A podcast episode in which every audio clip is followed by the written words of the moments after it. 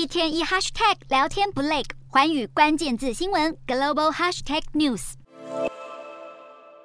英国内政大臣布瑞弗曼近日在议会谈到移民问题，用“入侵”这个字眼来形容外国难民寻求庇护的行为，遭到了严厉抨击。不止在野党，就连执政的保守党内部都有议员警告布瑞弗曼的言辞具有煽动风险。因为就在布瑞弗曼说出这番言论的前一天，英国东南部负责处理庇护入境的移民办公室才被一名英国白人男性丢掷了汽油弹，引起国内重点关注。英国遇上很多移民乘坐小船穿越英吉利海峡上岸。布瑞弗曼上一次担任内政大臣时，就已经把矛头指向过非法移民。布瑞弗曼曾称英国的低技术移民和国际留学生数量太多，不利于经济成长。他也表示，计划让政府通过更严格法律，禁止以所有非法渠道进入英国的人申请避难，打算用严厉手段解决偷渡问题。